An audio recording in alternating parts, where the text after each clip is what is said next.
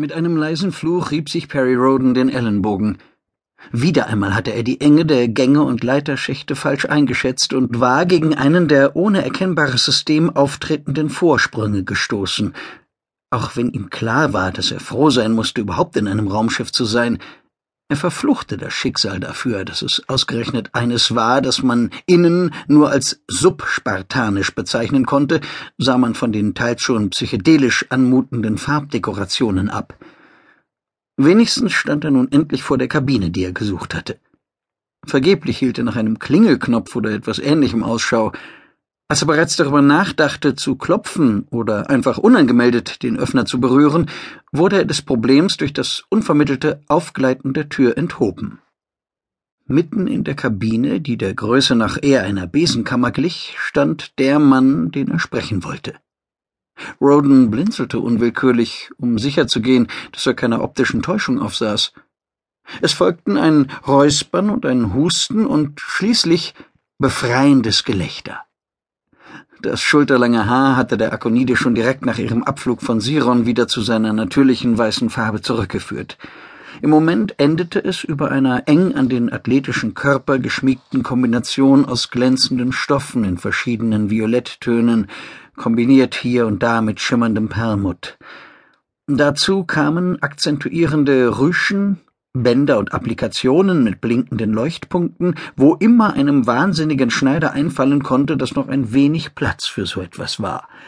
Hohe Absätze unter den weißen, schnallenbewehrten Stiefeletten sorgten dafür, dass der ohnehin hochgewachsene Mann vollends einen Kopf über alle anderen hinausragte. Atlan Dagonozal verzog wegen Rodens lachendes Gesicht und ich hatte die Hoffnung genährt, die irdischen Barbaren hätten irgendwann einmal Höflichkeit und Anstand gelernt. Ich sehe, ich habe mich geirrt. Entschuldigen Sie, japste Roden und versuchte verzweifelt, das Zittern seines Zwerchfells wieder unter Kontrolle zu bringen. Aber das, das da, entspringt dem ganz besonderen Modegespür einer sehr speziellen Dame. Haben Sie jemals versucht, mit einer Frau über Geschmacksdinge zu streiten? Uh! Roden fuhr mit einer Hand durch seine blonden Strähnen und schüttelte den Kopf. Auch wenn ich vermutlich deutlich weniger Lebenserfahrung habe als Sie, weiß ich doch, welche Konflikte man besser gar nicht erst beginnt. Der Akonite nickte. Sehr weise. In diesem Fall kommt erschwerend hinzu, dass die für die Garderobe verantwortliche Dame seit zehntausend Jahren tot ist. Der Inhalt dieser Speicher ist aber ohnehin recht gut geeignet, unsere Tarnung zu unterstützen.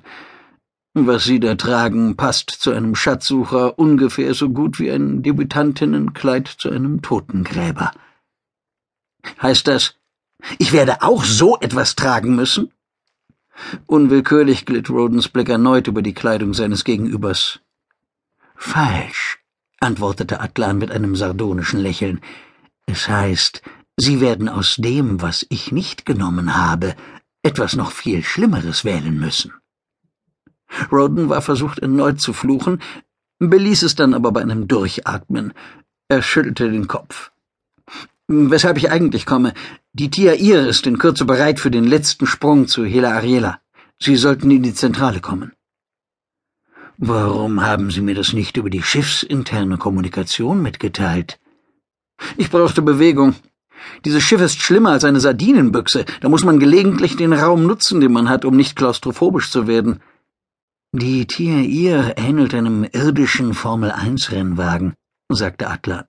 Nahezu kein Komfort, aber jede Menge Kraft unter der Haube.